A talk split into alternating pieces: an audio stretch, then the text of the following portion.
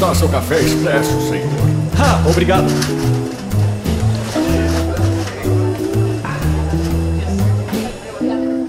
Café com Games.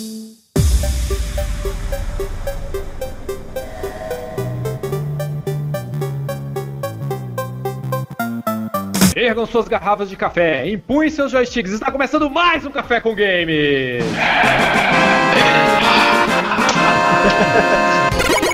Eu sou seu host, Heriberto Solano, e eu quero polêmica, porra! É, aqui é o Kiliano Lopes e eu trocaria todos os Triple A's do mundo por um Envirobear por dia. que filho da puta. Call of Enviro, Call of Enviro. Eu sou o Cassiano e Kickstarter na E3 não é indie.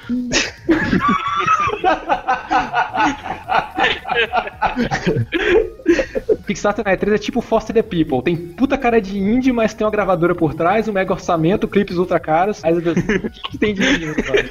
Só, só, faltou a Sony fazer igual o Silvio Santos e ficar botando uns frames do, do Shemui assim no meio da E3. Shemuitinho. Eu sou o Renan Cardoso e eu sou a mãe de nada do Café com Games. Aqui é o Matheus Silva e eu também gosto de indies. Star Citizen, por exemplo. Hoje vai ser a capa da Super Interessante do mês. A gente vai colocar um título mega polêmico e depois chegar. Não, mas não é bem assim. a gente, nós, vamos, bem, quase isso. nós vamos explorar toda a área cinza que existe entre os extremos da indústria AAA e do desenvolvimento de jogos indies. A gente vai bater um papo aqui e discorrer sobre nossas opiniões sobre esses dois extremos que temos nos jogos hoje em dia. Tudo isso e muito mais logo depois da leitura de e-mails. Não desgruda daí. Uh!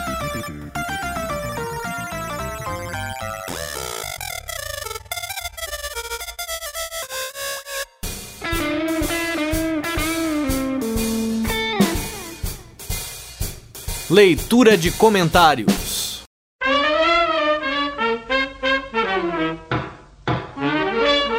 É isso aí, Kiliano. Vamos para mais uma semana de e-mails e tildes no Café com Games. É isso aí, maravilha, hein? É, maravilha. primeiro a gente tem que dar alguns recados aqui. Qual é o primeiro recado que a gente tem essa semana? Eu vou dar um recado muito interessante aqui sobre o domínio do Café com Games. As pessoas estão muito acostumadas aí a digitar cafécomgames.com para poder acessar nosso site e tem esse domínio guardado nos seus favoritos. Então, só deixa uma dica: não comprem domínios na wallhost. é, é, complicado. Mas de qualquer forma, uh, é bom vocês se focarem no domínio cafécomgames.com.br. Então, se você tem aí o domínio salvo no seu favorito, você tem uh, domínio salvo na sua página inicial, qualquer outro lugar, é, por favor, coloque outro domínio, cafécogames.com.br em vez do cafécogames.com. A gente não tá falando que o cafécogames.com vai acabar, mas é, é, mais interessante focar no .com.br porque a gente já teve o problema do site sair do ar, ficar uma semana fora, não é, Heriberto? É isso aí. Então, a gente, pra poder não ter mais esse problema, é cafécogames.com.br agora. E outro recado que a gente tem que dar é toda semana a gente tem que agradecer aos nossos queridos patrões que mantêm o Café com Games no ar, né? Estão ajudando a gente a continuar seguindo em frente com esse podcast. Agradecer um, com um abraço especial para o Wikison, ao Paulo Bezerra, ao Micael Alves, Felipe Mota, André Luiz Zabuzeta, a Alice Rabi, o Jonas Barbosa, Thaís Marques, Tereza Augusto, Dilson Andrade, Vitor Salvador Pisolato, a Juliana Erlande Barones, Guilherme Nermeu, a Rodrigo Leite e a você, Kiliano. Muito obrigado. Ah, de nada.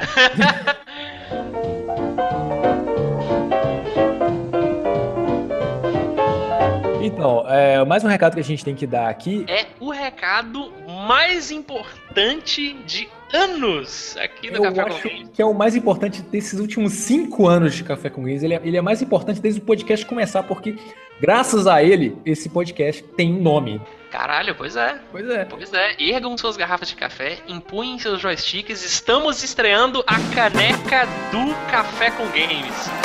Finalmente! Finalmente você vai poder ouvir o seu podcast preferido sobre café e games, jogando seus games e bebendo seu café na maldita caneca. Teve lá o design pensado pela Ju Baroni, né, cara? Que sempre faz capas lindíssimas ali quando ela bota a mão. Ah, e, cara, é uma caneca inspirada em um dos podcasts preferi- preferidos meus, cara, que é o tema do Prazeres Ocultos. Uhum. Que, é aquele podcast que a gente fala sobre as nossas vergonhas alheias. Então o podcast acabou gerando uma arte muito bonitinha, né? Uma pattern, um, um padrão ali de vários desenhinhos com um resumo dos nossos prazeres ocultos curso aqui dos jogos que a gente joga e morre de vergonha, né? Fecha a Então- janela e liga o computador, né? Quer, quer uma coisa mais prazer ao culto do que varar uma madrugada jogando, jogando Diablo tomando café? Caralho, pois é. Você não admite isso pros seus amigos não gamers, né? não, de jeito nenhum, cara. De jeito nenhum. A gente tá passando muito isso. E atualmente a gente tá prazer oculto aí, é o Project Zomboid, né? Que a gente tá jogando madrugada afora aí. eh, O Smile, o Matheus. Eu não assumo isso pra ninguém. Fica lá guardadinho no meu coração. E, e exatamente essas vergonhas aí inspiraram a arte da primeira caneca, que eu acho que leva muito espírito do podcast, né? Uhum. E é só, cara, por favor, acessem lá canecas.cafécomgames.com.br vai direcionar pro link ou da loja do 305 Indies ou pra loja do Caniqueiro. É, dá na mesma no fim das contas, é o meu fornecedor. Ah, e tá uma caneca muito bonita, né, Heriberto? Aham, Não, eu tô com a, com a minha aqui do meu lado, tô adorando. Tem as duas, inclusive, a do 365 Indies e a do Café com Games. Compre canecas, sejam membros do Patreon, compre todo o merchandise do Café com Games que vocês conseguirem que a gente for lançando e ajuda a gente a manter o nosso podcast. As he wants it, so it will be. Quem quiser ter seu e-mail lido aqui na leitura de e-mails, por favor, mande seu feedback para cafécomgames, arro, cafécomgames, arroba cafécomgames.com.br ou então entre em contato com a gente, seja pelo Facebook, Twitter, é, mensagem de fumaça, o que você... comentários, Comentários no do site. site. também. É, então, a gente vai ler aqui uma mensagem que a gente recebeu pelo Facebook, que eu achei demais. Eu, achei, eu adoro o feedback, né? A gente sempre recebe um, um feedback sempre positivo, a galera registrando, é, elogiando, mas eu achei um comentário super pertinente. O Anderson Pesset manda mensagem dizendo: Boa noite, amigos. Essa é a minha primeira forma de contato com o programa de podcast. E olha que eu escuto há mais de sete anos vários do mesmo: Nerdcast, RapaduraCast, MRG 99 Vidas e agora você. Faço este contato, pois vejo um grande potencial em vocês. Fizeram, me fizeram comprar este ano StarCraft 2. Muito bom. Mas vim aqui para fazer uma sugestão com pitadas de raiva. KRL, agora que eu fui entender, caralho, não consigo ouvir nenhuma entrada de vocês. A edição é horrível. não, não, não diga isso. O pior é a porcaria de som líquido enchendo um recipiente. Puta que pariu, eu sou taxista, é impossível ouvir isso e não querer ir no banheiro. Não satisfeito, colocar ela a cada 3 segundos. Eu sou fulano, barulho. Eu sou cicrano, barulho. Risada, barulho. Caralho.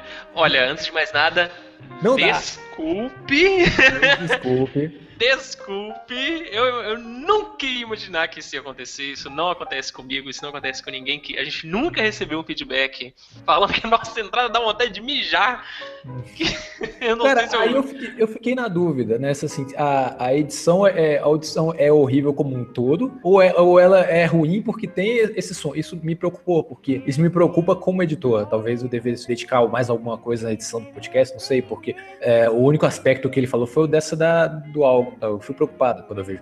Mas ele prometo até virar Patreon se tirarem essa bosta. PS, não sei a que, quem endereçar esta reclamação por motivos óbvios. Bom, é, a gente sempre fala pra mandar e-mail, mas beleza, valeu, a gente respondeu.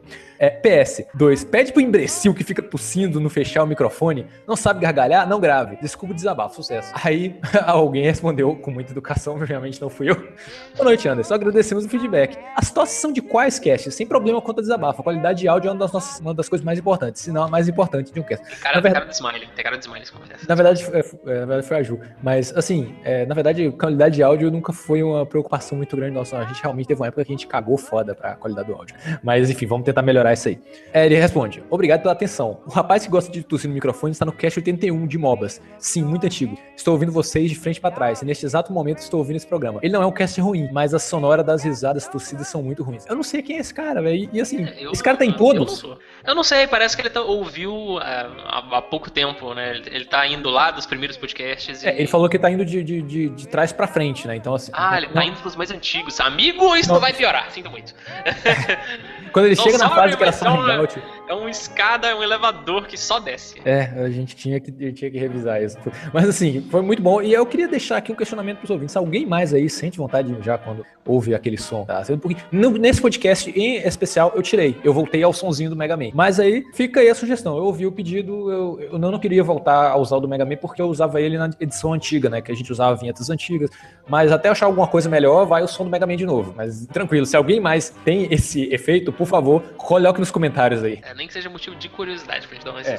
E agora eu vou ler um comentário do site. é, inclusive, se vocês não quiserem só mandar é, e-mails, né, esse tipo de feedback, vocês podem comentar no site. A gente lê todos os comentários. Talvez os que a gente não responde lá pessoalmente, a gente responde aqui por áudio também. E eu vou ler o comentário do Henrique Tavares. Eu já ouvi bastantes podcasts sobre E3, mas o de vocês ainda tem um ar novo. Gostei bastante. A piada do console D3 foi genial. haha. Cara, essa piada D3 é o que eu vou levar pra minha vida. Porque, mano, é realmente isso, né, Rivo? Jogos que rodam no console é 3, cara. Rodam com ah, 60 FPS, tudo bem, sem travar, sem bug, né? Tem uns gráficos maravilhosos. O Watch Dogs ele começou como exclusivo D3, depois foi um downgrade pra essa geração que a gente tá passando aqui. E ele continua a mensagem. A imitação da intro da Mupoca me assustou tão perfei me assustou é, perfeitamente. Eu fui correndo olhar pro player pra ver se tinha começado outro episódio do Mupoca quando eu já tinha ouvido é, o último e deletado no dia anterior.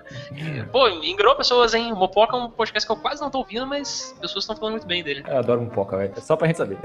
É isso aí, então. Então, vamos para o nosso podcast que tá gigante. E até semana que vem. E muito obrigado. É isso aí.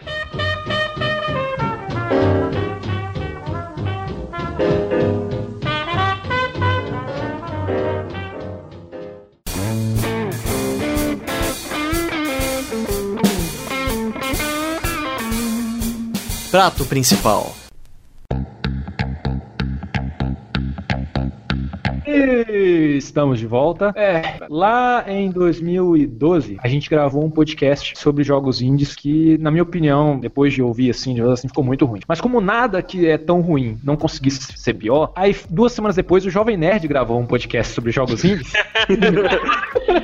Que maldade. Lá vem, lá vem. Me coloca pra- o Jurandir Filho pra falar que os jogos indies se baseiam apenas na nostalgia. Ah, tá bom então. É, pra É colocar aquele, Nintendo. aquele estereótipo imbecil é, de que todo jogo indie tem que ser feito em pixel art, com gráficos 8 bits e tem que ser retrô. Ué, mas não é? Nem, nem o pixel art é tão remetido à nostalgia assim, tá? É, mas não é, não. Mas o... Não, ó, sabia que o Matheus ia vir pra fazer o forninho da galera cair.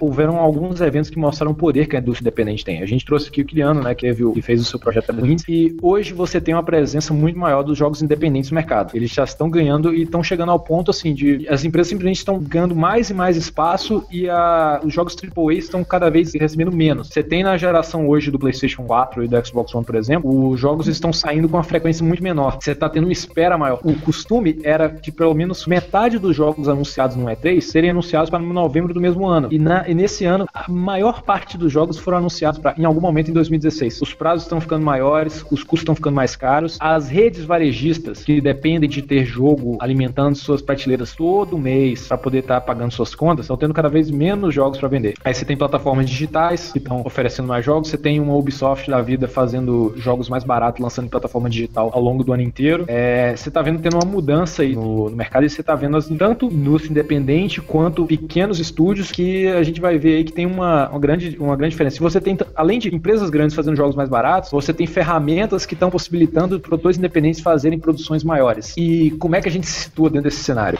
Eu me situo sem dinheiro, né? Nesse momento.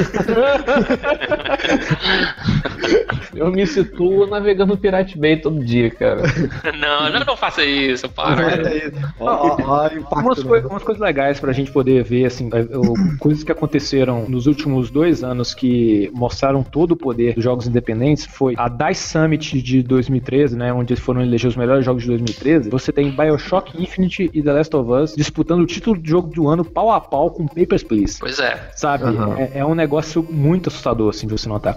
E em 2014, quando saiu o PlayStation 4 com pouquíssimos jogos, você tem Towerfall, que até então era um exclusivo do Ouya, sendo um fator determinante pra a pessoa decidir se compra ou não um PlayStation 4. O- e principalmente se ele compra mais controles pro seu PlayStation 4 ou não. Cara, Aquela lembro- merda é tipo 200 reais cada, mano. Eu lembro do, de um amigo meu que tinha ido para os Estados Unidos e não é familiarizado com videogame, mas ele falou assim: pô, cheguei lá na casa do amigo meu, o cara comprou um PlayStation 4 e eu disse assim: pô, cadê os jogos com os gráficos, não sei o que? Eles estão jogando uma porcaria com cara de Nintendinho dos arqueiros toscos e se divertindo lá igual os babacas. É, isso aí é coisa de Aí eu- brasileiro, né? Ué, mas não é? comentar, eu não vou nem comentar. Ah, o preço de um controle do PS4 eu acho que é o preço de um Oia. Eu acho que o controle é mais caro ainda, hein? pois é. É, mas, cara, a gente tá vendo uma valorização foda, assim, dos indies, né? Inclusive, eu vou até comentar aqui um, um vídeo excelente do Extra Credits, que é um, um puta canal do YouTube que você não conhece, pelo amor de Deus, vá lá. É, eles fizeram um vídeo é, tentando argumentar por que o Nintendo 3DS deu tão certo e o Vita não deu tão certo igual ao 3DS. E um dos argumentos principais era exatamente porque o 3DS é mais fraco, né? Por ele ter uma resolução muito menor e trabalhar com muito mais limitações, ele consegue colocar meio que pau a pau é, é, alguns jogos de orçamento menor e uns jogos de orçamento um pouquinho maior. Ou seja, não vai ser tão caro você criar um jogo para 3DS que consiga competir com os maiores lançamentos, entendeu? Então, talvez um dos grandes fatores pro 3DS ter estourado do jeito que ele estourou é exatamente o fato dele ser mais fraco, logo é mais barato você desenvolver para ele. E até mesmo Sim. questão de linguagem, algumas coisas assim, né? E, cara, é, o, o- pelo menos o começo, o primeiro ano do PS4 é jogar jogo independente velho, sabe? Jogar Fez, jogar Tower Fall, ele era um exclusivo do Oi, ele ficou um ano e meio no Oi, depois ele foi pro PS4, e, e poucos títulos realmente relevantes aí. É, Realmente, cara, eu, inclusive fico até feliz com isso. A galera, por mais que ainda tenha um console forte, ainda dá chance pra uns jogos que não, não usam todo esse potencial. O Renan tinha comentado mais cedo, né, o quanto que ele tinha achado legal ah, na conferência da Microsoft eles darem espaço para os jogos independentes. Mas aí eu falei, cara, eles sempre fizeram isso. Toda E3, eles dão um espacinho, tanto a Microsoft quanto a Sony dão um espacinho para falar o, spa- o, o quanto eles valorizam a indústria independente, para dar aquela imagem de boazinha que a gente valoriza os pequenos desenvolvedores. Inclusive, um dos planos iniciais de lançamento do Xbox 360, isso lá em 2006, foi o XNA, que era uma, uma plataforma de desenvolvimento de jogos e um espaço específico na live para jogos independentes. O Braid nasceu desse programa. Sim, eu, cheguei no- a eu cheguei a tentar mexer com o XNA, tipo assim, você era um negócio tipo um RPG Maker. Você fazia seu jogo e você colocava lá, salvar como? Salvar como Windows, salvar como Xbox. É pra facilitar todo o processo, né, de, de criação. É, e eles tinham um mau incentivo, tipo assim, é, você podia pagar uma mensalidade para receber conteúdo para te ajudar no desenvolvimento, que é o XNA Creators Club, ou você podia inscrever seu projeto, e se seu projeto fosse muito bom, você ganhava bolsa, e essa bolsa te dava auxílio. Eles tinham um puto apoio. Aí a Sony veio depois, correndo atrás do prejuízo e abrindo o espaço dos indies. Quem geralmente teve um, um- um vai e volta danado, assim, um apoia, não apoia, apoia, desapoia com a, os foi a Nintendo. A Uhum. Nintendo oscilou pra caralho de 2006 pra cá, ou a relação com o independente. Não É, que seja mas novidade hoje- na Nintendo, né? É, mas hoje, hoje tá bem melhor. Hoje, assim, que eu vejo, a maioria dos jogos independentes estão vindo já com uma versão pra Wii U. Sim, fora Porque é mais fácil de desenvolver, é, fora alguns exclusivos até, o Shovel Knight, ele começou como exclusivo de, de 3DS Wii U junto com o PC, né? Mas O- pelo menos em console, é, ele, ele O foi Forgotten Memories também, que é sucessor espiritual lá do Silent Hill e tal, que a gente comentou que do, do Guy Sirri lá, que era tipo, que ele tá trabalhando agora, também vai vir só pra Steam, pra iOS e pro Wii U. É, o que acontece muito, assim, tem, tem gente que aproveita disso, é, por exemplo, os desenvolvedores do Octodad, acho que o Liano até comentou isso no vídeo dele. Eles pensaram assim: nós vamos desenvolver primeiro pro PS focado no PS4, porque por mais que seja até relativamente fácil entrar na plataforma, é, você ganha um destaque. Se você faz o seu jogo primeiro pro PC, você é só mais um. Mas se você decide focar primeiro no PS4, que é mais difícil, você consegue uma visibilidade melhor. É, muito desenvolvedor mobile faz isso, foca primeiro no iOS, que é mais difícil de desenvolver e mais difícil de você entrar na loja, mas depois que você entra lá, fica aquela vontade de. O, pessoal- fica aquele ciúminho do pessoal do Android e aumenta a vontade deles de ter o jogo. Então, assim, é muito mais fácil você desenvolver para Android e publicar na Play Store. Mas entrar primeiro na App Store da Apple é só uma questão de, de pensar no seu marketing. Hum. É, mas também tem aquela questão que eu, eu comentei contigo que o Guy Sirri falou comigo assim em off, depois da entrevista tal. Falando se vocês quiserem ver a entrevista, tem o link aí. Mas ele falou que o negócio é que assim, o Android tem muitos jogos gratuitos e o iPhone tem muitos jogos pagos. Porque, tipo, como a galera que compra um iPhone já tem maior poder de compra, daí fica mais fácil de tu tá querendo vender um jogo que não é tipo free to play, entendeu? Então tem também essa escolha, tipo, administrativa, assim. Trocaria essa- eu trocaria essa frase pra já que a galera que compra iPhone é mais imbecil, é mais fácil você vender jogo caro do que no Apple Store.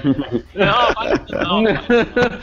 O- A Rovio, inclusive, ela faz isso, né? Os Angry Birds são. Se eu, não, se eu não digo todos, eu digo a maioria deles tem uma versão gratuita, cara.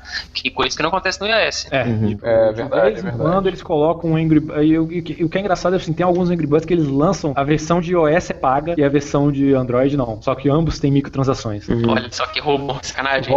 Eu volto a afirmar aquela minha frase, hein? Mas em compensação, é, a Apple, ela dá um manual, assim, se você pega um manual de desenvolvimento, de, é um manual de um guia de recomendações, né, de desenvolvimento para App Store e para o Android, para App Store estão 200 páginas de recomendação de como fazer um bom aplicativo para que ele seja usual, é só recomendação. Fora as diretrizes que o aplicativo tem que ter, que tem que proporcionar uma boa experiência para o usuário, escambau. Da Apple tem 200 páginas, o da Google tem A Google, A Google é qualquer merda aí, velho. Cara, Só vai, só vai. coisa inacreditável. Nada, nada superará Steve Wonder Simulator, cara. E o Wonder Simulator nunca sairia, né? Infelizmente. Que era simplesmente uma tela preta, sem nada, com uma propaganda em cima, cara. Era sensacional aquilo, velho.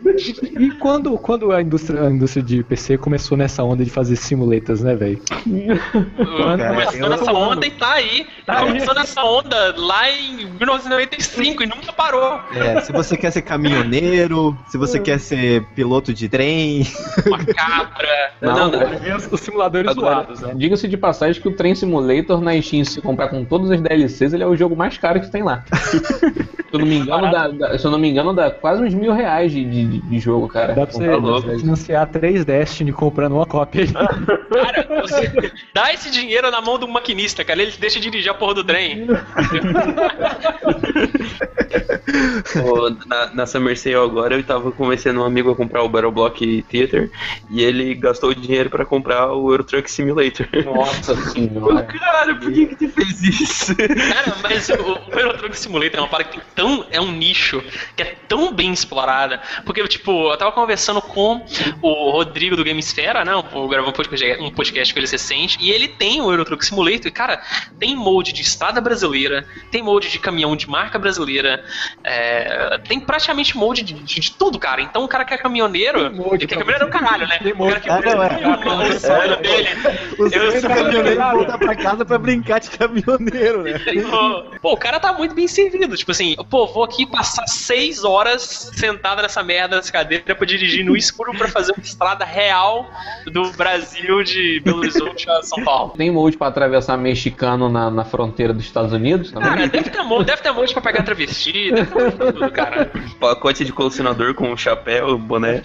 Muito pra, pra pra pegar prostituta de menor em. em... Pegar no bate e pegar. Ou dá ou desce. É, deve ter monte pra pegar as meninas japonesas pilotando. É só um, deve ter mais monte que Skyrim, cara, mas tem, tem muito.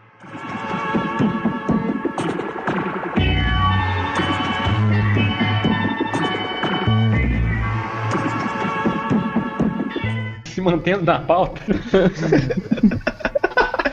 É, cara, uma coisa que eu acho assim, é, é, a, gente, a gente vai voltar a, a acabar e a gente vai entrar entrando naquela coisa da definição, de discutir semântica e sexo dos anjos. Eu acho, o que, que eu acho? Eu acho que só porque um jogo tem uma pegada artística e conceitual e foi feito com orçamento pequeno, não significa que ele seja indie. Não, Por claro. exemplo, eu não acho que Journey seja um, pode ser considerado um jogo independente. Nem Child of the Light. Porque tem rios de dinheiro da Sony investido naquele jogo. Exatamente. É, Eu ia perguntar isso, tipo, é, o fato de ele ser produzido e ter uma publicadora por trás, isso tira o, o- nome de indie dele? Com Cara, certeza. o, o- a questão do indie, eu vejo muito que é a parada autoral, entendeu? Pra mim, o ponto principal, o jogo ele é independente porque ele é independente, porque ele é autoral, porque ele é a visão do desenvolvedor. O, muita gente tenta usar esse argumento, questão da grana, pra poder, é, por exemplo, desclassificar Braid como indie, sendo que o- a direção de arte do Braid custou 200 mil dólares, cara. Só que quem pagou essa, essa conta foi o Jonathan Blow, sabe? Ele tirou do maldito bolso dele 200 mil conto pra poder pagar a arte. Não tinha ninguém, nenhuma produtora falando que ele tinha que Tá, fazer, sabe? É beleza, uma questão de, direito, é. de, de, Tá. expressão autoral. Então, Eu já coloco em outro patamar, assim, vamos lá, vamos voltar pra palavra. É uma abreviação de independente, veio do bolso dele. Se veio do bolso dele, foi dado de graça, ou se ele vendeu coxinha na, na praia pra poder pagar, foi dele para poder atingir a meta de colocar a visão dele no jogo. Se teve um financiamento por trás, tipo uma publishing, se ele foi terceirizado de alguém, aí eu já acho que deixa de ser. Mas ainda que a criação seja independente, ele só tenha sido uma, é, tenha uma, uma publisher por trás pra espalhar o jogo. Cara, é complicado, porque eu acho que é muito mais questão de desenvolvimento. Por exemplo, o Bastion, ele teve uma publicadora, que no caso é a Warner, que é um- uma publicadora puta pica grossa, só que a publicadora entrou no meio da- do processo ali, só resolveu publicar o game, depois ele tá praticamente pronto. É. Então, ele tem a questão autoral ali, entendeu? Então a Warner, ela não, não meteu a mão no desenvolvimento. O que talvez não tenha acontecido com o Transistor, que eu acho que é muito mais cinza do que o Bastion.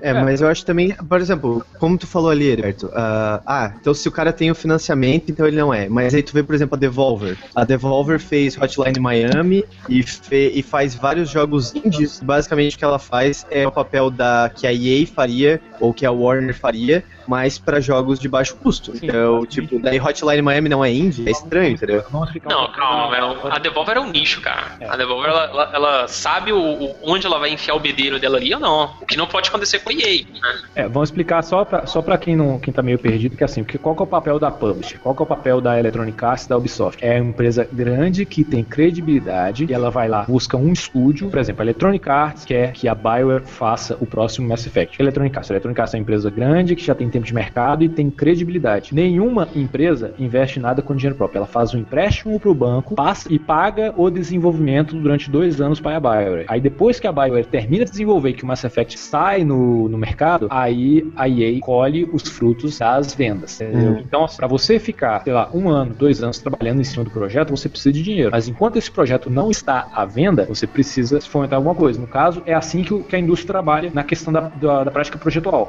Isso é financiado para aí o, o que, que acontece com a, com a Devolver? A Devolver ela pega pequenos estúdios que tão, são tão pequenos quanto eles já foram, emprestam dinheiro para eles desenvolver. No caso, todos aqueles títulos que mostraram lá na, na E3 desse ano eram títulos que já estavam em fase avançada de desenvolvimento, tipo o, o Esterado, que o Kiliano até comentou no canal dele, já estava praticamente pronto. A Devolver simplesmente pagou os caras para terminar o projeto e lançar para outras plataformas. Só que eles tentam interferir o mínimo possível na concepção autoral do jogo. É, eles, eles sabem onde estão enfiando o B dele, né? Sabe É. que o, o que faz brilhar no indie ali é a parada autoral. Então eles nem. O Esterado ele cai num ponto que parece com o Octodad. Tipo, é um, o Octodad é um jogo que veio de uma jam, e aí depois eles arrumaram uma grana, fizeram o, o, que o trabalho deles ali que tinham que fazer, O e lançaram uma próprio- versão comercial. O próprio, o próprio Surgeon Simulator também veio de Jam, né? Mesma coisa, veio de Jam. No caso, o Estrada ele não veio de Jam, né? Ele é um jogo gratuito para navegador e tal. Ah, só que é um, um puta jogo foda que tem um potencial para tirar uma grana.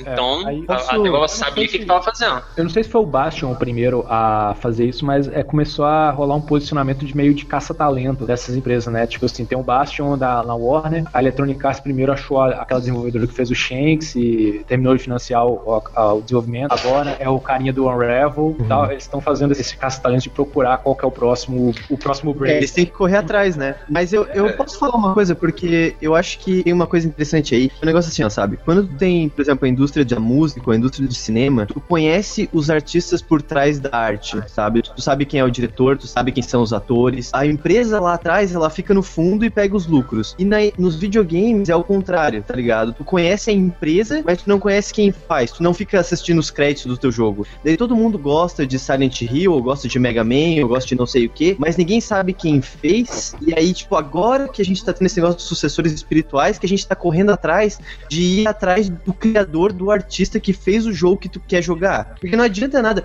Eu vou, eu vou, eu vou fazer uma citação que o Guy falou aqui na, no- na entrevista. Ele falou, tipo assim, se você tem uma companhia que tem permissão de publicar jogos no PS4, como a Cycles Interactive tem, que é a empresa que ele trabalha agora, qual é a vantagem de ser a Konami ao invés de ser a Cycles Interactive?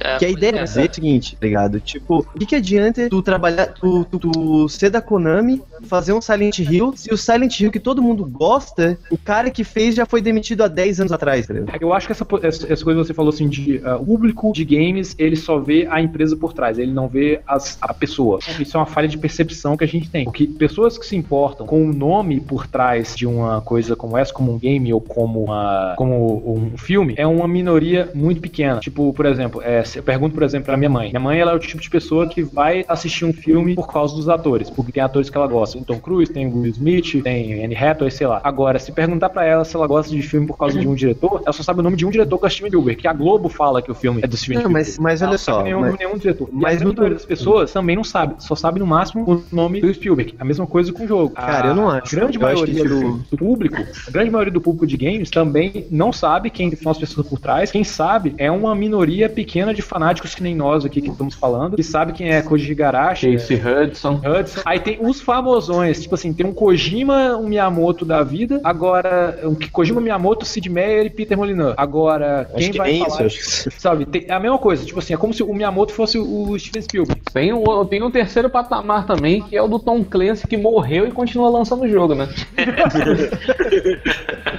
É, mas é- É, é, telegrafado. Que é o, que é o pior. Ele escreve o jogo via psicografia, tá ligado? O único jogo, o único jogo que o Tom Clancy realmente participou do desenvolvimento foi o primeiro Rainbow Six, cara. A apropriação do nome dele. É, é. Mas eu, eu acho que esse fato da, da diferença entre a minoria e a maioria da, do que percebe que os criadores em si, não só a empresa, o, o nome, entre filme e jogos, é porque a indústria de filmes é um pouco mais longa, é um pouco tem uma vida mais extensa. Então, tipo, é, a- o público começou a perceber isso há um pouco mais de tempo. E por isso que a gente pensa, parece que o público de filmes tem, percebe um pouco mais tanto os atores quanto os diretores e tudo. E o público dos jogos está começando a perceber isso agora. O, o povo que se importa, sabe? Eu acho que a grande diferença do lance de filme e videogame é que o filme ele é muito mais acessível. É, porque até por questão de, de divulgação e, e como a mídia. Você não precisa comprar um console. É como, a, é, como a mídia trata melhor filmes, né, com propagandas e tal, e, e os pôsteres, eles sempre é, é, é, ressaltam, né, quais são os atores que estão nele e tal, então acho que é mais fácil esse tipo de associação. O próprio preconceito não. com jogos, né? É, mas eu jogo, acho que- com o jogo só acontece mais, com o jogo só acontece mais quando a equipe é pequena, né? Ou quando o cara mete a caraça dele lá na frente e fala, ó, sou eu. O Casey Hudson, ele chegou uma hora lá que ele meteu a cara e falou, ó, quem fez essa porra toda aqui fui eu, entendeu? Quem, quem tá por trás disso aqui tudo sou eu. A culpa E é minha. come- É, a culpa é minha, tá pô. Não é igual o Miyamoto, que é tipo um, um- um- O Miyamoto não, não é tipo um Kojima que é meio que o, o sei lá, o, Superstar. o- Não, não é Super Stories, é tipo. Como é que é o nome daquele diretor? O... Eu ia fazer uma comparação que é o, o Kojima, ele quer ser o Hitchcock, porque o Hitchcock, ele foi o primeiro a colocar essa coisa de assinar como diretor, como o diretor sendo a figura mais importante do filme, e colocar um filme de Alfred Hitchcock. O Kojima é a mesma coisa, ele coloca a Hideo Kojima Game. É. É, Mas ele assim, ó, Ele tem essa coisa. O negócio que o Cassiano disse é verdade, só que tu também pensar que as produtoras sabem disso, então elas sabem que, por exemplo, faz- criar um Hideo Kojima é um estresse pra uma produtora, porque se ele sair, fudeu, entendeu? Sim, o, o Então é, é- Ele- eles têm isso já de caso pensado. Cliff Bleszinski já, já falava isso, tipo assim, a, a- a indústria dos games não tem interesse em ter seus Spielberg, porque são funcionários muito caros de manter.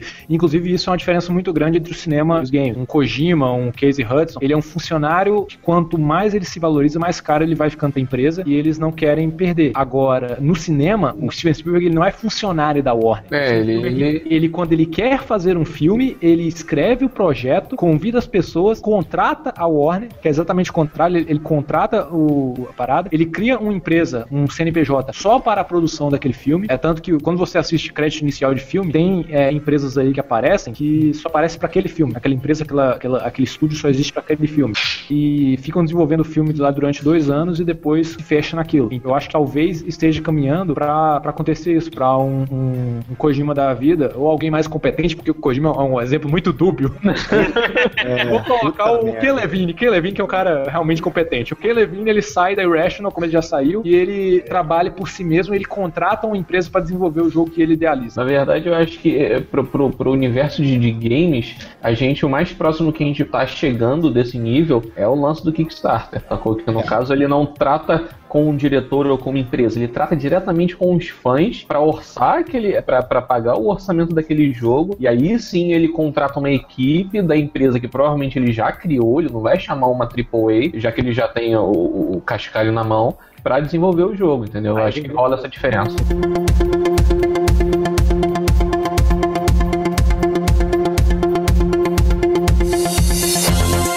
Coisa que o, que o Guy falou na entrevista, né? A equipe que, que fez Silent Hill lá dentro da Konami, que é quem realmente teve visão autoral sobre o, sobre o jogo, sai e fala: Então, eu trabalhei nesse jogo que você ama e agora eu vou fazer do jeito que vocês querem. Eu vou fazer com a minha visão. Vocês querem apostar na minha visão? Porque a empresa grandona lá não queria deixar eu fazer com a minha visão. Uhum. É, Então parte desse princípio. É o Koji Igarashi com o Bloodstained é a mesma coisa, o Keiji Inafune com o Ma- Might Number 9 e vários outros desenvolvedores. O cara que fez o Shadowhunter, o próprio criador do jogo, falou assim, não, agora é, sou eu tomando conta da propriedades. Querem fazer isso? Tem, tem uma galera, inclusive, fazendo. Tem muita gente comendo pelas beiradas dessa moda aí. Inclusive, tem uma equipe que, que desenvolveu o Banjo Kazooie na época do Nintendo 64 que se juntou uns, uns, uns 10 cabeças aí e fizeram um projeto, colocaram no Kickstarter de, um, de uma continuação espiritual do Banjo Kazooie. E os caras estão, assim, nadando em rio de dinheiro. Uhum. É o ukulele, né? Isso, isso, isso. Não, mas aí o, o- Kickstarter, pô, a gente gravou um podcast, falou do quão maravilhoso esse é, mas o, o Kickstarter ele tem seus poréns, né? A faca de dor legume. É, o Legume, ele é, é, e tem muita gente que fala que o Kickstarter é um, é um, pre, um pre-order ainda pior. É ainda mais nocivo em termos de mercado. Ah, eu não acho, mas. Aí eu não acho nocivo, porque assim, dependendo de, da, da- da- Como é que fala? Da apresentação que os caras fazem, até dá pra passar um, um- um nível de confiança. É, é, inclusive, que, que você pode perceber um padrão de comportamento ali, que sempre que é um jogo grande, que eles falam assim, ó, tipo, vamos botar nesse Kickstarter, eles pagam. Tipo assim, tu tem uma aba só do- de projetos que a equipe já trabalhou anti- a- anteriormente, sacou? Ah, Só mas- bota as logo grande lá pra quê? Pra você agregar credibilidade ou coloca o nome de alguém na frente pra você tentar pegar um pouco mais dessa confiança do público pra não ficar nesse negócio de ah, vou pagar e o jogo vai sair uma Olha, merda. mas parte dessa interpretação é, é, bizarra aí sobre a questão de ah, uma pré-order nociva vem do próprio público, tá? O Kickstarter não é uma pré-order, ele nunca se posicionou como uma pré-order. Ou A ideia é o que? Você aposta nesse projeto, você quer contribuir, você quer dar dinheiro, você quer arriscar para esse projeto sair do papel. Então você vai colocar seu dinheiro aqui e nós vamos te recompensar com uma chave quando o jogo estiver pronto. É, e isso não é nem com toda, não é nem com toda ajuda. Tem uma É. ajuda lá mínima lá pra você dar pra você ganhar um jogo. É, tem, É, não, que é a questão, você, vai, você tá contribuindo para tirar o projeto do papel. Sim, tem, tem, tem minimum pledge que não simplesmente não dá jogo. Isso é assim, você quer idealizar um projeto. E essa coisa que o Matheus falou do cara mostrar o que, que ele já fez de portfólio é o que ele usa no argumento dele pra falar: olha, você pode confiar em mim porque eu já concluí tal, tal projeto, ou tem tal. Isso é normal, pra Kickstarter de filme é a mesma coisa. É E não só mostrar o projeto como, tipo, ah, isso, a gente já fez isso e a gente tem essa cre- credibilidade. É, tem muita empresa que sabe manter a credibilidade deles mesmo depois de terminar o projeto, sabe? A Larian Studios, que é a que fez o Divinity Original Sin, eles estão refazendo todo o jogo, vão é, dublar todas as falas, vão incluir mapas e personagens novos, e, tipo, vai ser um jogo novo, e pra todo mundo que ajudou no Kickstarter e já comprou o jogo deles, eles vão entregar de graça, sabe? Não vão, tipo, fazer uma versão, é, sei lá, tipo, Game of the Year, sabe? Um negócio assim. É, agora, por exemplo, uma coisa que o pessoal comentou é sobre o, o- A gente até comentou no, no podcast anterior sobre o Kickstarter do Shenmue, que não ficou exatamente claro o que, que dentro do, do que o, o Suzuki pediu vai ser usado para financiar o jogo. né? Por exemplo, essa coisa do Kickstarter, dos caras chegarem e falar: olha, eu tenho teve um Kickstarter que eu apoiei, eu acho que eu até comentei isso no podcast, que foi a mesma coisa, foi o do Deliverance. Eles falaram: gente, a gente tá pedindo X pro Kickstarter, mas é pra gente conseguir provar pra uma outra, pra uma financiadora de que o nosso projeto é, é vendável. Então, assim, o, o ajuda de vocês, ela é pra gente poder provar pra onde que a gente consegue. Aí a gente vai lá, a gente, com o dinheiro de vocês, a gente financia a parte do desenvolvimento, mas isso é só um terço do desenvolvimento. A maior parte vai ser dessa empresa que quer primeiro ver que vocês acreditam no, no nosso Isso, projeto. isso tava na cara desde o do início. Não, não, não, mas, não, mas aí tá. Ele, assim, o pessoal do Deliverance, eles abriram o jogo. Eles falaram: olha, o dinheiro de vocês não vai bancar o projeto. Ele vai bancar uma parte. A outra parte vai ser bancada por alguém que prometeu dar mais dinheiro caso essa parte dê certo. No caso do Shenmue, tá nada claro. O Kiliano disse que o Kickstarter fica óbvio que o que o, o jogador tá gastando em investimento. A pessoa tem tanta confiança na indústria AAA que quando quem faz pre-order imagina que quando ele tá pagando, ele, ele garante que vai ter um CDzinho lá que já tá no estoque que vai ser dele, entendeu? Ele não entende que o pre-order também é um investimento, porque tu tá dando dinheiro sem receber nada em troca. Tu tá recebendo uma promessa. É só porque a confiança na AAA é tão grande que o jogador nem para pra pensar no assunto, entendeu? E se tu for pensar mesmo nesses jogos novos que tem um custo de absurdo, se não tivesse pre-order, se todo mundo cancelasse o seu pre-order um dia antes, eu acho que não sai, cara, entendeu? É complicado, é complicado, cara. Não, porque É arriscado falar isso, né? Não, não acontece por causa daquela parada que eu falei alguns minutos atrás do empréstimo de banco. A conta, a conta do desenvolvimento do jogo já tá paga. Ele não, não é igual a galera, uma, uma galera que não é todo mundo do Early Access, que ainda não terminou de desenvolver o jogo, lança ele em alpha e fica esperando que as vendas do Early Access termine de bancar. É, é, por- é porque pre-order, cara, pre-order normalmente é lançado com no máximo aí estourando os três meses antes do lançamento do jogo, tá ligado? Não tem mais o que, não tem mais o que fazer com três meses com o É, lançamento. pre-order do Duke Nukem Forever foi com 12 horas de antecedência. A, É, pre-order- a pre-order do Battlefront foi com 5 meses, né? Ô, Heriberto, é que eles não entenderam qual era a moral do Forever no nome, tá ligado? Mas, Forever Waiting. Tem a questão também do capital de giro, né, cara? É, então, aí o capital de giro ele é para outra coisa. O, cap- o capital de giro que o pre-order gera, ele não vai para o estúdio terminar o jogo. Ele vai, ele vai para a publisher manter o seu dinheiro rodando para poder fechar seu ano fiscal. Então, por exemplo, Isso, vamos, é. supor, vamos supor que, por exemplo, a, a Electronic Arts. A Electronic Arts tá com muito menos jogos sendo lançados por ano. Ela precisa estar fazendo dinheiro todo mês. Ela não funciona no sistema de salário brasileiro, vamos supor. Ela precisa estar movimentando dinheiro ao longo do ano inteiro. Mas o próximo lançamento importante que ela vai ter é o Battlefront lá em novembro. Ela precisa estar movimentando dinheiro ao longo do ano inteiro. O que, que ela faz? Ela lança um trailer novo, uma featurezinha, uma coisinha de pre-order nova a cada, me a cada dois meses para atiçar mais e mais pessoas a fazerem a pre-order. Então ela está movimentando seu dinheiro pro ano até o lançamento. Não é como se a Electronic Arts tivesse um custo de- operacional de, de 200 mil dólares por mês e ela chega lá, vende o Battlefront, lucra é, 2 milhões e 400 mil e usa esses 2 milhões e 400 mil para poder pagar suas contas até o próximo mês. Uhum. Ela não usa tudo de uma vez, porque tem juros. Então ela tem que estar movimentando esse dinheiro. Mas esse dinheiro é para movimentar a- o capital de giro da publisher, não o capital de giro do desenvolvimento. O desenvolvimento já tá pago. Sim, mas a, a lógica que eu quis usar foi, por exemplo, vamos usar o Batman como exemplo, tá? Mas se todo mundo cancelar o pre-order, o jogo sai do mesmo jeito. Ah, tá. Não, é. Não, não, desculpa. Eu, eu me expressei mal. Eu acho que o que eu quis dizer, na verdade, foi o seguinte. Por exemplo, o que aconteceu com o Batman agora que todo mundo pegou o dinheiro de volta, certo? No próximo projeto, quando eles forem analisar o risco de investimento, é capaz que eles usem menos dinheiro no próximo jogo, certo? Então, porque eles não conseguiram recuperar o investimento que eles tiveram, não conseguiram pelo menos chegar na meta que era o nível de, de grana que eles queriam chegar e tal. Isso daí, Aí- isso daí também, isso daí- isso daí também é complicado, cara. Mas não- isso que eu acho é que assim, ó, o, mer- o mercado, com essa questão de, de pre-order e com essa questão que agora tu pode pegar o teu dinheiro de volta na Steam, começa a, a diminuir a capacidade de, de risco que uma empresa dessa pode aceitar, entendeu? É isso que eu acho. Mas é por isso que os jogos vão ficando cada vez mais iguais. Aí, porque aí, vamos, vamos pensar assim, a gente tá do, do lado do muro, aquelas pessoas que querem inovação, que fica puto porque Call of Duty todo ano é a mesma coisa. Só que tem dois fatores que te, te dou dois fatores, dois dados. É, por que, que isso, isso funciona? Tem uma matéria que saiu na Polygon há um tempo atrás, eu só lembro que o Neto Santos publicou no Facebook porque ele trabalha em loja de videogames, que é mais de dois terços das pessoas que entram numa loja de videogames não leem reviews. Isso porque a GameStop, essas lojas, elas colocam nota de reviews no, na prateleira. Tipo assim, ela pega lá no Metacritic, quem deu a melhor nota pra esse jogo? Ah, a GameSpot deu 7 pro, pro Arkham é, Knight, mas a IGN deu 9. Então ela ó, 9, 9 estrelinhas, IGN. Ela, é, as lojas americanas colocam review na prateleira. Só que mais de dois terços dos consumidores estão cagando pra review. Então, assim, isso já diferencia a gente do consumidor que realmente. O consumidor que re- realmente movimenta o, o mercado, ele é burro. Segundo, o consumidor que movimenta o mercado. O consumidor que movimenta o mercado é igual o cara que vai assistir a Dan Sander, cara. Ele. Esse é o Heriberto que eu Ele gosto. compra FIFA e Call of Duty todo ano porque ele espera jogar aquele mesmo jogo e se o jogo for muito diferente daquilo que ele tá acostumado, ele vai achar ruim, ele não vai achar bom igual a gente, não. Ele não vai achar é, bom se o próximo Call, Call of Duty vier com um milhão de implementações, de inovações e for um jogo completamente diferente. Não, ele vai, vai achar péssimo, ele quer a mesma coisa todo ano. E se ele não tá acostumado com a diversidade. A diversidade tem que vir pra ele, para ele em doses homeopáticas. É, é o que o próprio, é o, que o próprio Guy falou. O Guy falou isso na, na, na entrevista, ele citou, tipo, a diferença demográfica entre gamers casuais e hardcore, né? É, e e é o fato, cara, gamer casual não quer diferença, ele quer o que ele gosta e E a gente Pequenas. Ima- imaginem, imaginem agora o Weebo dirigindo um filme do Call of Duty sendo estrelado pelo Adam Sandler. Maravilha.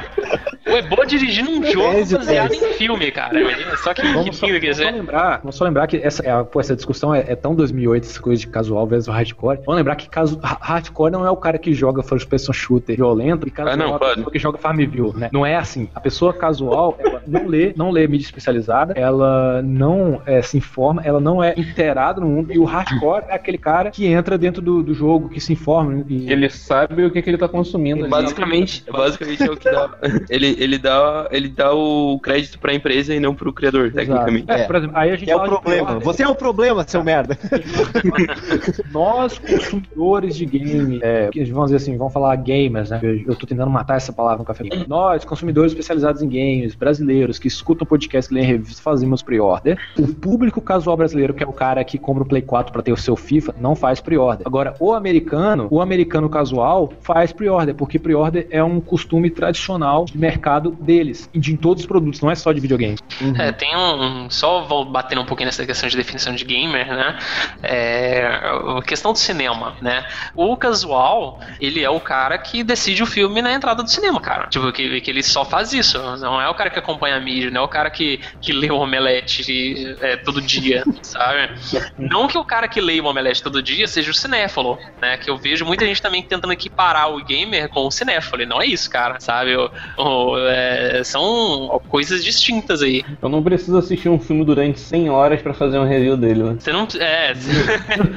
Você também não precisa ficar assistindo é, é, filme iraniano aí o resto da vida.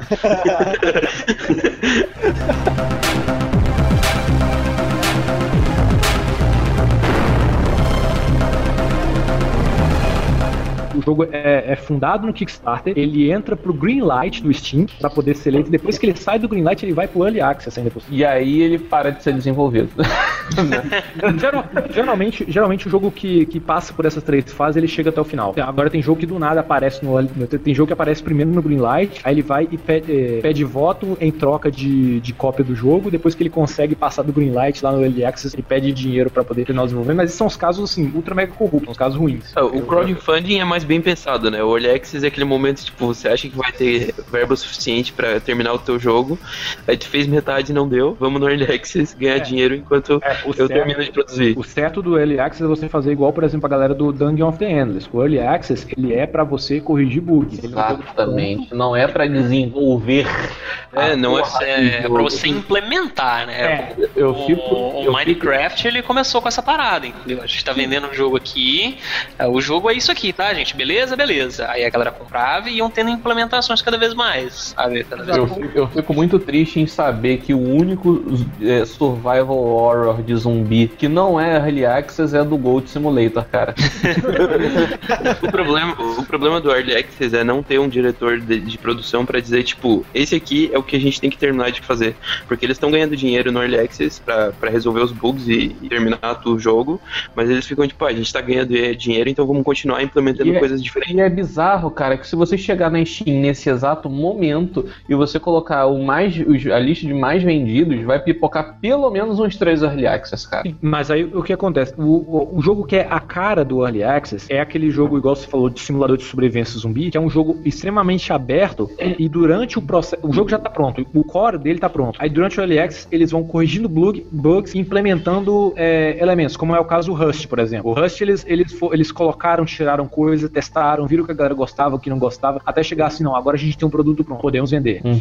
Isso durante a fase Early Access. Essa é a forma saudável de você usar o Early Access, sabe? É você. Que é, é- é consertar o jogo, né? E Você, não. tá, você tá financiando o aprimoramento. E como é um jogo de mundo aberto, o- você tem várias opções de coisas que você pode colocar. Tipo o, no Minecraft. O Minecraft ele foi ganhando update, até que chegou aquele update que tinha dragão, que tinha aventura, que tinha dungeon, não sei o que. Isso tudo foi montado pela, pela comunidade. Mas o, pro- o produto Minecraft, do jeito que ele saiu é, no começo, ele já era um produto pronto. É como, se, é como se o Early Access ideal fosse aquele que você fosse construindo uma expansão ao longo do- dos meses com o dinheiro dos desenvolvedores. No final, essa expansão acaba saindo até de graça para o consumidor. Você já implementou tanta coisa no jogo que era diferente do que quando você estreou ele no Early Access, que ele praticamente ganhou um expansão, pacote de expansão inteiro de graça. É, O problema- Eu, eu acho muito mais honesto fazer isso do que fazer como, por exemplo, usando o DLC, entendeu? O cara poderia ter lançado, ah, Project Zomboid 1.0. Ah, agora você quer esse esse recurso e esse aqui, então custa mais 5 dólares, a expansão dele, sabe? Tem- Não, mas o problema não é de honesto ou não honesto. O problema é que,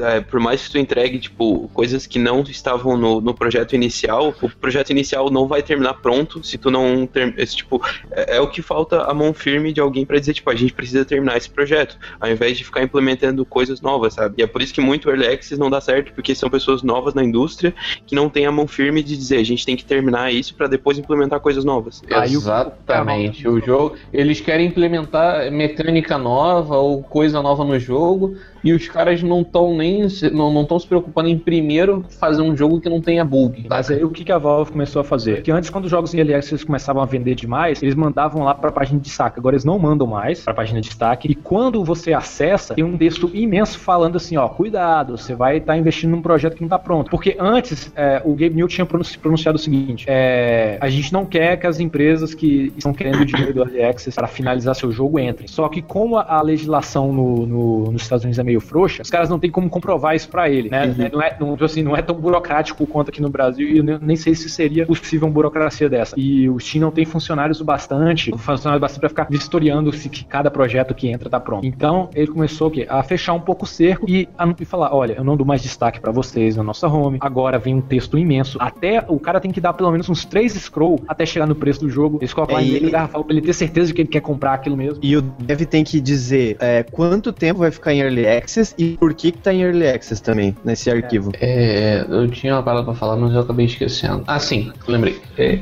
existe esse lance de implementação.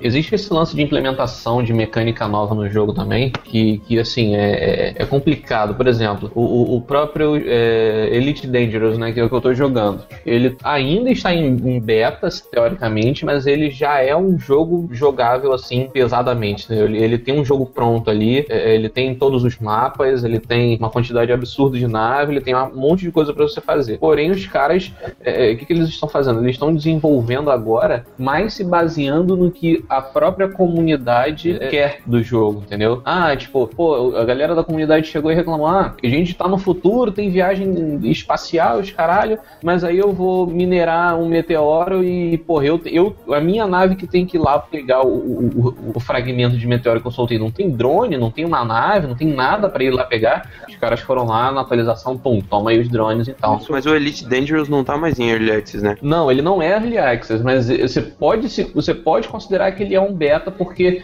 ele tem atualização aí periodicamente de tipo uns dois ou três meses. Ele é um produto do Google, ele é um beta perpétuo. Sim. É, mas é porque.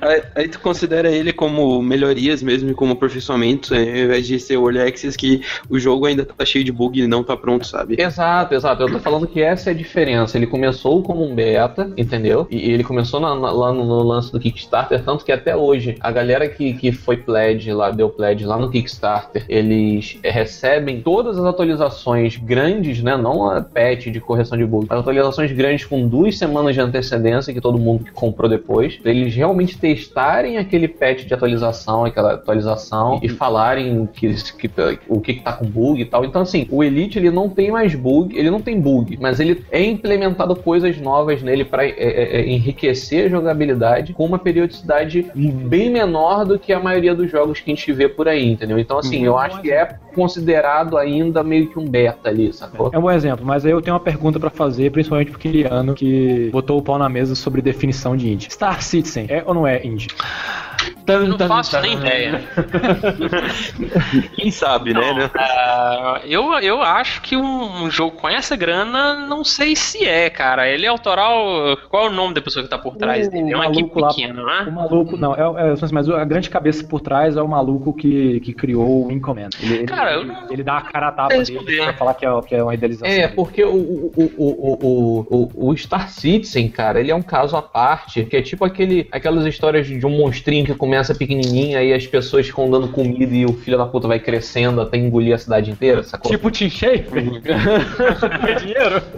É- é- É, o Steam é uma plataforma independente, sabe? É complicado falar. É, é pouco maluco que tá lá, entendeu?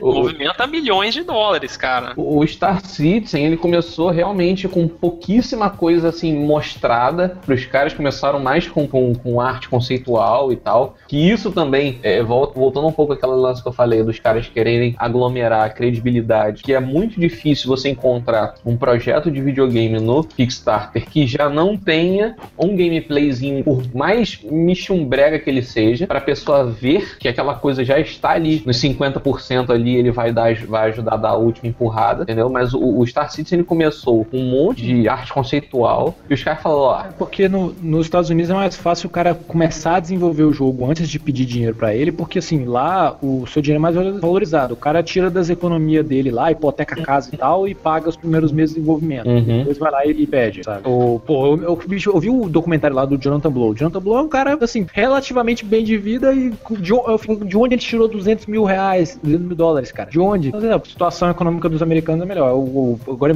coloca o Saulo, os caras da Behold. Você acha que ele tinha conseguido tirar do próprio bolso alguma coisa pra poder começar a desenvolver? Os caras foram complicado. pagar o dente. Tinha uns joguinhos aí meio michumbrega e tal, mas não tinha nada old school, como era o Freelancer ou esse Wing Commander aí. Ele fez todas as coisas. O timing da agora essa vinda que tá rolando de simuladores espaciais e ele começou a pedir dinheiro antes do Tim Schafer cagar com a brincadeira e destruir a credibilidade, metade da fé das pessoas no Kickstarter.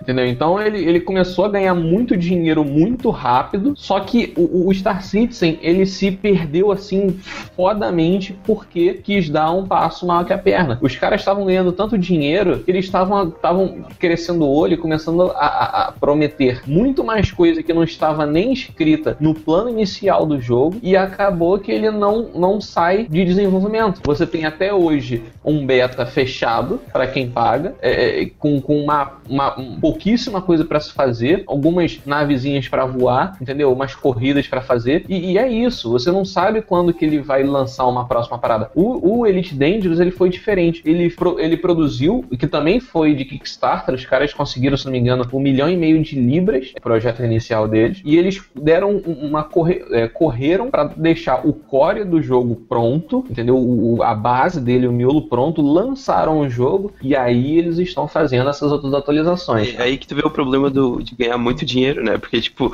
tu tá lá com o teu projeto e daí tu bate um recorde, o maior dinheiro arrecadado com 4 milhões de dólares. Aí Daqui a pouco o teu jogo passou de 50 milhões de dólares de, de arrecadação. Então, tipo, o que que tu vai fazer? Tu vai entupir você- coisa? Que É, problemão, hein? Aí você coloca uma coisa que a indústria AAA tem um puta expertise e assim, é relativamente mais fácil, por exemplo, eu trabalho com projeto com meu trabalho é totalmente projetual, né? Se eu, for- eh, por exemplo, se eu acabei de fazer um Assassin's Creed e eu sei que ele custou tanto, precisou de tanto tempo pra fazer, eu sei que eu posso fazer o próximo com o mesmo tempo, ah, ao mesmo dinheiro ou não, ou se não eu posso pensar assim, poxa, isso isso aqui eu posso otimizar e fazer mais rápido. Basicamente, os caras têm experiência em escopo de projeto, coisa que, por exemplo, o Peter Molyneux não tem.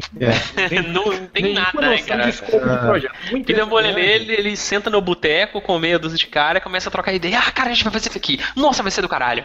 E morre aí na conversa de bar, cara. É, é no outro dia de ressaca, ele não lembra da metade das coisas que ele prometeu. Que é o assunto que volta a morrer lá no negócio do Access, que falta a mão firme pra dizer aonde parar, né? Não, e é, é interessante porque, tipo, por exemplo, é, foi uma das coisas que o Guy falou, né? Que, tipo assim, ó, o que que a, o que que a AAA tem? Porque, última, ela tá terceirizando toda a etapa de desenvolvimento, certo? Então, o que acaba acontecendo é que eles têm a propriedade intelectual dos jogos que a gente jogou quando era criança e que a gente quer ver tendo continuação, e eles têm a parte administrativa. Mas, tirando isso, pô, Rocksteady faz o Batman, daí a NetherRealm faz o Mortal Kombat, e aí vai indo, tipo, qual que é o papel deles na parada toda se os caras que desenvolvem não são eles, sabe? A única coisa que eles têm é o, o dinheiro e a, e a propriedade intelectual, tá ligado? Basicamente isso. Ele tem a propriedade intelectual, eles têm o dinheiro e os meios de comunicação para poder divulgar o jogo, eles têm o marketing. Ah, mas isso vem com dinheiro, né? Exato. Isso vem com dinheiro. O- é, eles têm- o marketing e é, uma coisa que o dinheiro traz é a questão de sair nas plataformas, porque antes o jogo ele estava limitado à plataforma. Né? Você tem que ter o console para poder ter acesso ao jogo. Tem uma negociação aí entre publisher e, e o console para poder sair. Assim, eles pedem parte das vendas. É, então, o que mudou muito no mercado para a ascensão dos, das empresas independentes é o PC como plataforma de games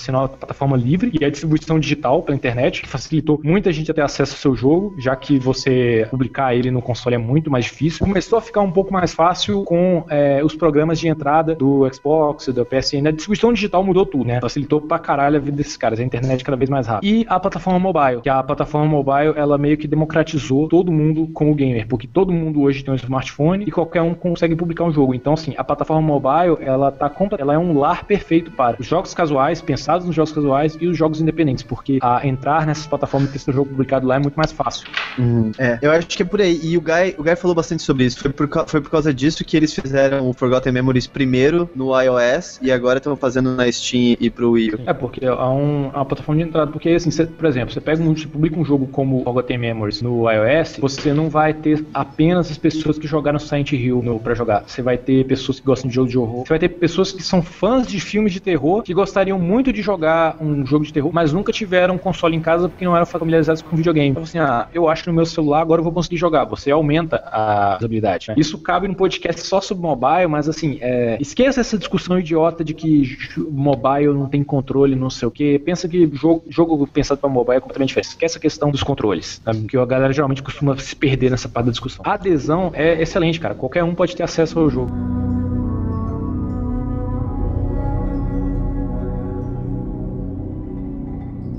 Nessa Steam Sale, eu, eu fiquei no dilema assim, ó, o que, que vale mais a pena? Eu gastar 250 e comprar o Fallout 4 que eu queria tanto jogar, ou eu comprar 20 jogos indies e ter uma experiência muito mais variada, mas não tão refinada e com tanta, digamos assim, qualidade gráfica e de experiência, assim. Ou, sabe? Eu fiquei bem nessa dúvida, porque eu gosto bastante dos indies, mas ao mesmo tempo eu gosto de Fallout 4, hein? Tipo, é um jogo AAA que eu compraria, assim. Tá, aí eu, É, porque eu falei com ele, inverte essa pergunta. Eu cheguei pra um amigo meu uma vez pra discutir sobre o que que é mel- melhor. E eu gastar 100 horas em Skyrim ou comprar ou comprar um MMO, né? Porque assim, não, cara, porque eu, eu termino o Skyrim que é 100 horas, mas depois eu vou lá e jogo outro jogo, e jogo outro jogo, outro jogo, não sei o quê. Eu, eu jogo um jogo a cada duas semanas e você fica no mesmo jogo o ano inteiro. Ele acha super ok ele jogar o MMO dele pelo resto da vida por 5 anos, o mesmo World of Warcraft, sabe? É, Ah, você, eu, inclusive, pra eu mim, acho pra, pra mim, essa, essa pergunta que o Renan fez, ele, ele só tá em escala diferente. Tipo assim, é, do, do, do Fallout para um bando de jogo indie, de você colocar Fallout, Red Dead Redemption, Skyrim e Splinter Cell contra um World of Warcraft.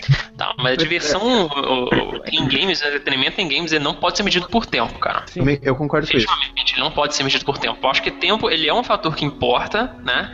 É, principalmente para definir preço. Você pagar 10 dólares num jogo que tem duração X, Y e tal. Eu vou até dar um exemplo aqui do último vídeo do 365 Wins, até o, o momento dessa gravação. Ele foi o vídeo do Dysphoria que eu gravei com a Alice, que ele custa 5 dólares e é um jogo de 5 minutos, cara. É o pior custo-benefício de olhando em tempo que eu já vi até Não, hoje. não é. Ele não é pior do que o The Order. Não, não. É, nem de Pega perto. 250 reais num jogo de 6 horas, isso porque 6 horas é de gameplay Não, mais mas- cutscene. O jogo tem mas 4 se horas de for- cutscene. mas se Ele tem for- meia hora de gameplay, velho. Ah, se for dividir dá um dólar por hora, tá ok. Mas o caso é que, tipo assim, o, o Dysphoria, que é o indie que eu apresentei lá, ele é um game que é um- uma experiência de vida pessoal de uma trans, né, cara? Uma menina que nasceu como um cara e conta a história de vida dessa pessoa que tá fazendo uma transição de gênero. Se for comparar isso com o The Order, por exemplo, que ele é uma outra pegada completamente diferente. Você só vai conseguir uma experiência pessoal dessa forma, falando sobre mudança de gênero, e principalmente para extremamente autoral, se você for lá e pagar 5 dólares pra Anan Trophy, cara. É uma questão complicada se você for realmente medir por tempo. né? Colocando a conta pra bater, é, se você fizer a escala, eu imagino que o, que o Dysphoria sai relativamente até mais caro. Mas é, essa coisa de você estar em contato direto com a, com a desenvolvedora, de ser uma parada autoral, você, se sente, você não se sente lesado. Você não se sente lesado pagando 5 dólares num jogo de 5 minutos, sendo que tem outros jogos que você pagaria 5 dólares pra jogar tipo meia hora. Por exemplo, o Odessa Moer 41 centavos você joga uma hora. Sim, é em, Você- em promoção. você- eu não, me- eu não me Mas- sinto lesado com o Dysphoria, mas eu me sinto absurdamente lesado com The Order. É, igual- o, e fora é- também que o, o Dysphoria, ele, ele, ele é pra ser um jogo de navegador, cara, ele não deveria ser pago. Só que eu, que eu acho muito mais uma questão de você fazer uma doação pra desenvolvedora que fez um, um, tipo assim... é, Obra de Se, se abriu ali, na verdade, né? Na verdade, é mais uma questão de identificação, entendeu? É igual o, o jogo do o Rust, ele fez uma sacada de design muito interessante que o seu personagem, ele não, você não escolhe a maneira que ele vai ser fisicamente. Você pode ser um cara branco de olho azul e a sua conta no Steam define que o seu, todos os seus personagens no Rust, pra todos sempre, serão negros baixinhos, entendeu? Isso é algo completamente aleatório que você não tem controle. É, de pequeno. Agora tem essa também. Que tem essa também no Rust. E o que acontece? Muitas pessoas rejeitaram o Rust, deram nota negativa pro Rust, falando, ah, eu não me identifico com esse jogo porque eu sou assim assado, e ele coloca assim. Agora, se você for parar pra pensar, se as pessoas que normalmente são minorias, como as trans, por exemplo, se elas só forem jogar jogos que elas se identificam, elas não vão jogar nada no mercado, cara. É, mas É é, verdade. Então é, a questão dos 5 dólares pro, pro Dysphoria é muito mais de você chegar pra Ana Trophy e falar: Eu gostei de você ter abordado esse nicho, eu quero mais jogos assim. É, é mais encarado como uma doação. Vocês estão falando do Dysphoria, mas, mas esqueceram do Ground Zeroes, né?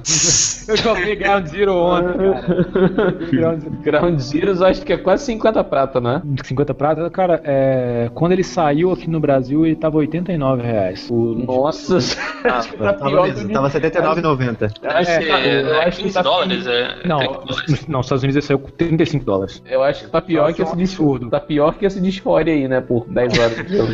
É, não, é realmente, tá Ground Zero é, é pior que de Order, assim, se você for. Caramba. Mas é aquele negócio, você não tá pagando por tempo, você tá pagando por experiência. Eu não me senti lesado com Ground Zero porque eu comprei ele por 7 reais na Sale, joguei ele por duas horas e falei assim, tá, tirando a questão do. Como eu, como eu apaguei a questão do dinheiro da minha mente, falei, valeu a pena. Eu acho que o, o The Order, é, como, como exemplo, e até aquele resgate do, do, do Centurião Ryan lá, que eu esqueci o nome.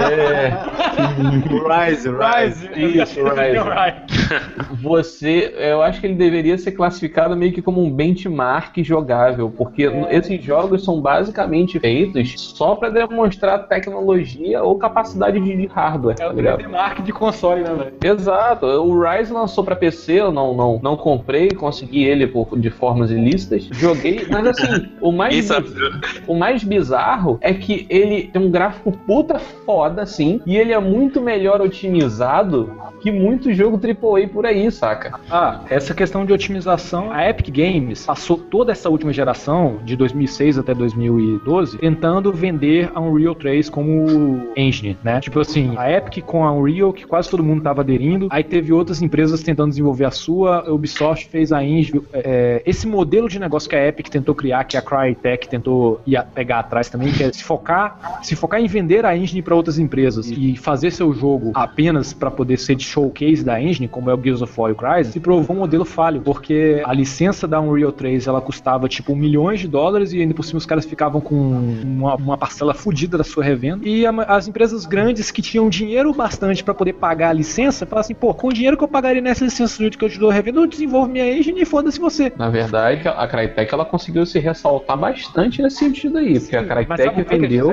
Mas sabe o Ah. que eles fizeram? Eles simplesmente abriram, não, você não precisa mais pagar a licença da engine, você só tem que me dar uma parcela da revenda. A Unreal 4 agora, ela só precisa da, de uma parte da revenda. A CryEngine também só quer parte da revenda. E a, a Unity, que foi a principal engine 3D para jogos independentes e para empresas pequenas, ela agora tá batendo pau a pau em qualidade visual. A Unity 10 agora tá batendo pau a pau com, com essas engine grandes. A seja, Cry- A CryEngine eu duvido muito.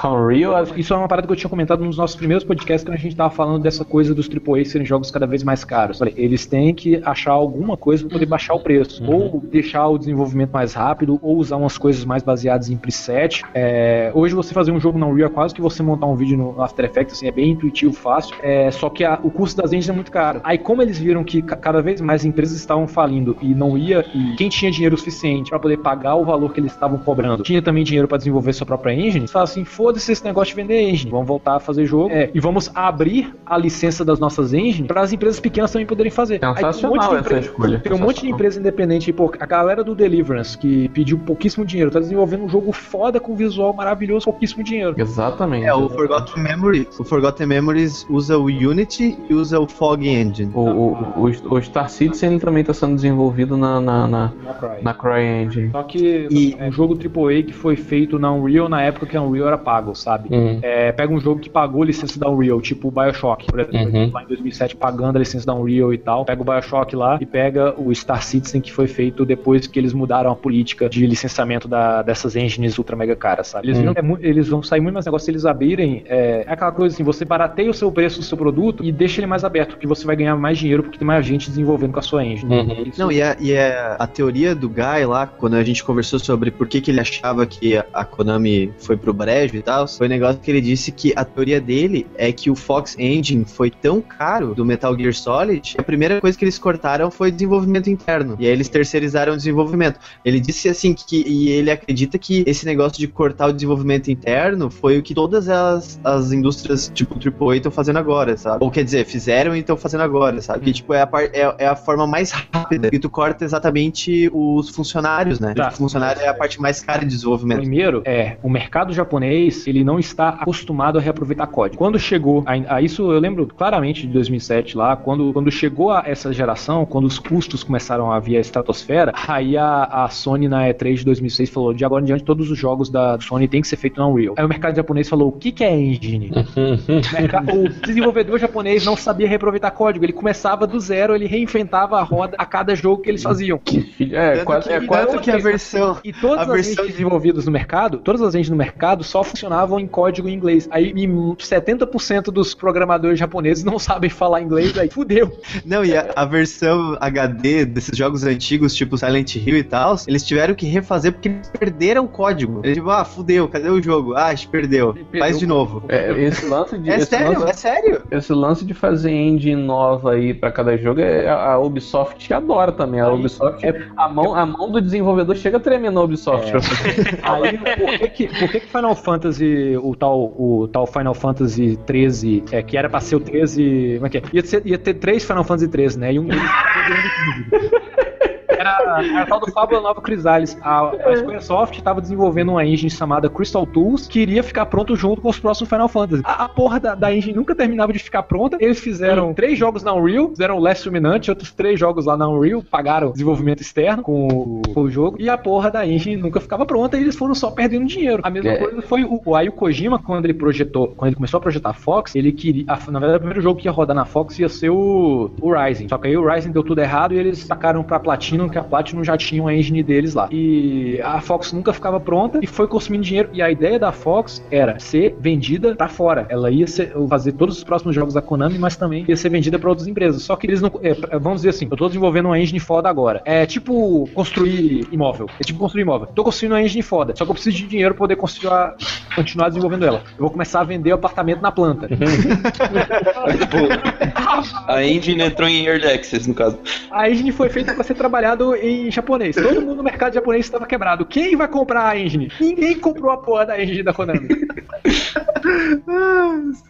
A, a- a Ubisoft, ela, ela, ela, ela, na verdade, ela, tipo, ela faz engine por jogo, né? O Assassin's Creed tem, tem uma engine que eles aproveitam aí por uns dois jogos, mais ou menos, aí já, já fazem uma porra de uma engine nova Não, pra eles- lançar a eles- porra do jogo cheio de bug de novo. A Ubisoft lá atualiza a Envil. A Envil já tá na terceira versão. O negócio é que o, o Kojima deu, ele deu merda na, na Fox por um milhão de fatores. Tipo assim, tem o fator do mercado japonês não tá pronto, o fator de ninguém comprar, e o fator de que ele começou a desenvolver a, a engine faltando dois anos pra esse modelo de negócio de vender engine falir.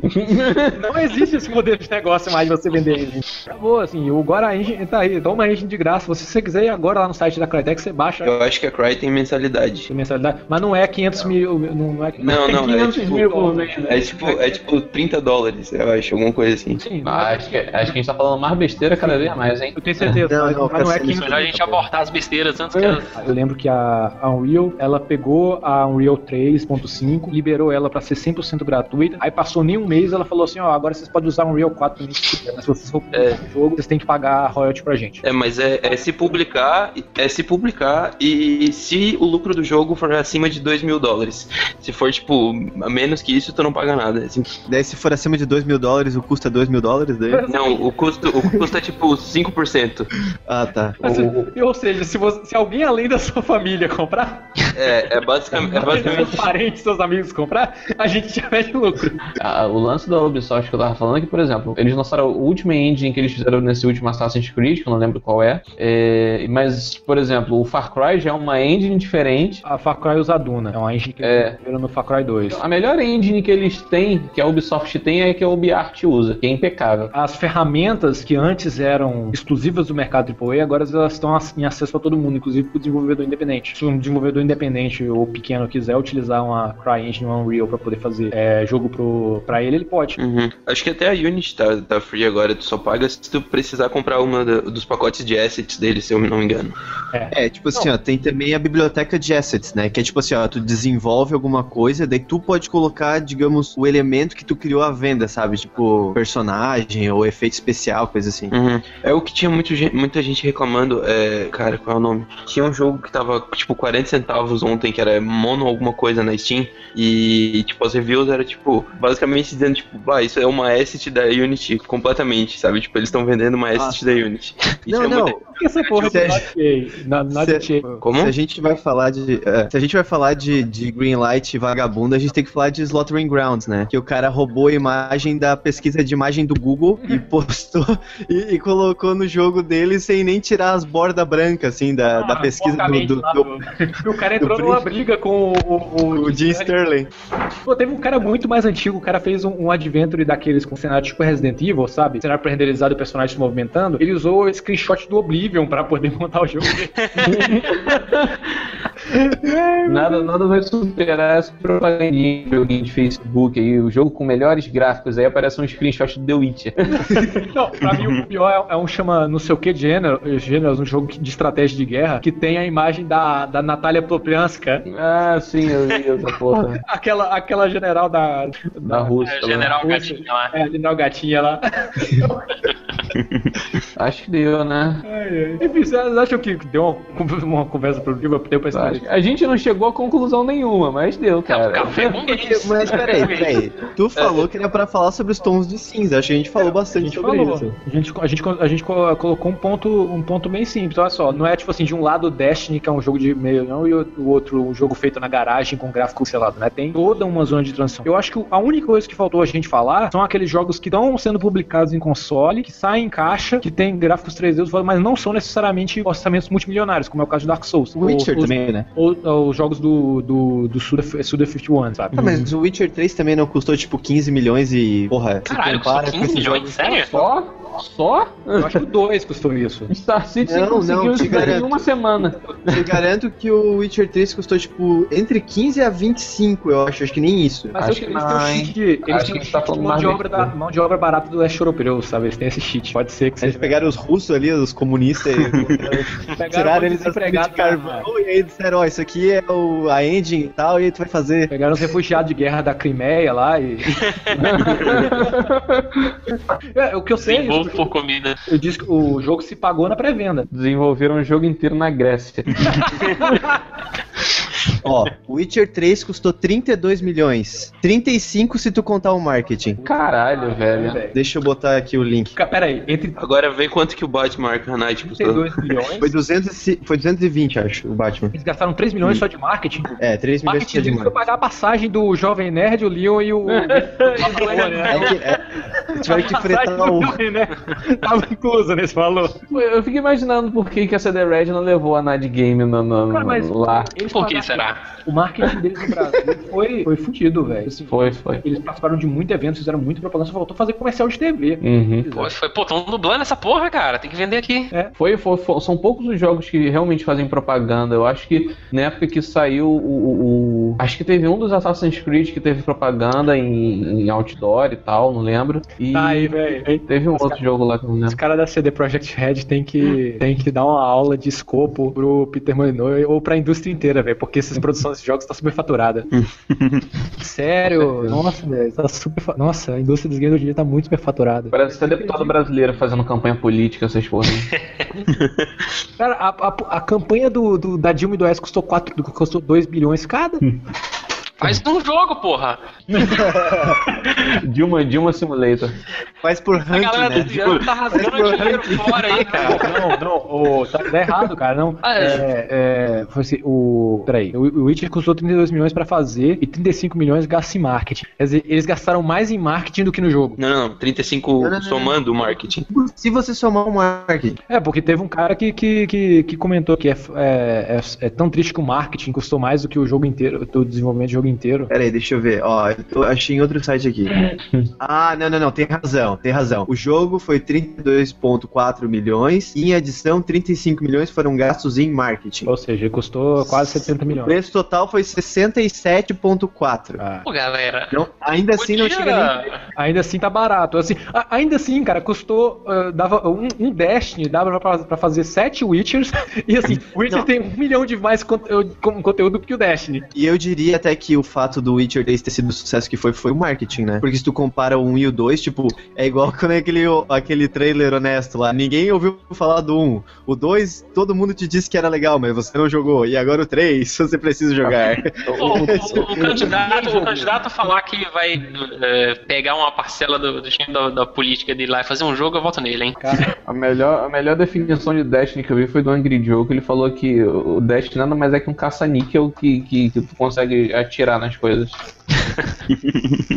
e as pessoas ficam viciadas naquela porra Só lá. tem uma coisa que me leva a acreditar que um jogo tão caro assim é, é feito com verba pública. Os caras superfaturam, produz por, sei lá, 32 milhões aí, e o resto do dinheiro enfia no rabo do- dos donos. O GTA também, GTA foi 200 e caralhada milhões. Foi 250, é. Não, mas GTA Não, você é- vê onde o investimento foi, porra. Agora, Destiny, me desculpe, cara, eu não vejo onde o investimento foi ele, não. Quanto foi no Destiny? 500 milhões. 200. Ah, é Meu, 500, é verdade. meu Deus do céu. 500 É, mas o, o Dash foi uma perdição total, né? O Dash, Dash Vai ver, foi tudo em servidor, né? Deu uma lag ainda, o cara fica puto. Witcher custou só ter dois pra fazer e é muito mais foda, tem muito mais conteúdo que a porra do Destiny, velho. Entendeu? Tem mapa, tem mais mapa, tem mais dublagem, tem mais personagem. Tipo assim, o, o- o Destiny só tem o Peter Dinklage de voz no jogo, o resto dos personagens tudo não tem voz. Vai ver, foi isso que custou os... o anão mais bem pago da face da Terra. Ah, vai ver que o Destiny custou muito em planejamento, né, cara? Ah, se bem que é Halo, né, velho? Foda-se. É, custou planejar. Cara, isso que meia hora atrás a gente tava dizendo que o pessoal da AAA sabe administrar, né?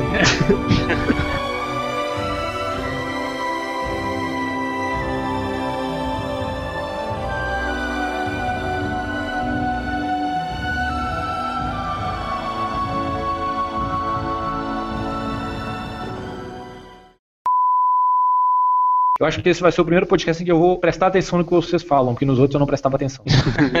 eu, eu começava, eu começava a voar. Depois eu que sou o babaca do, do, do grupo. Vamos lá. Esse Esse, U vai ser cortado depois da edição. Já- já- eu, eu já tô chorando na, na, na abertura, cara. Café com Games.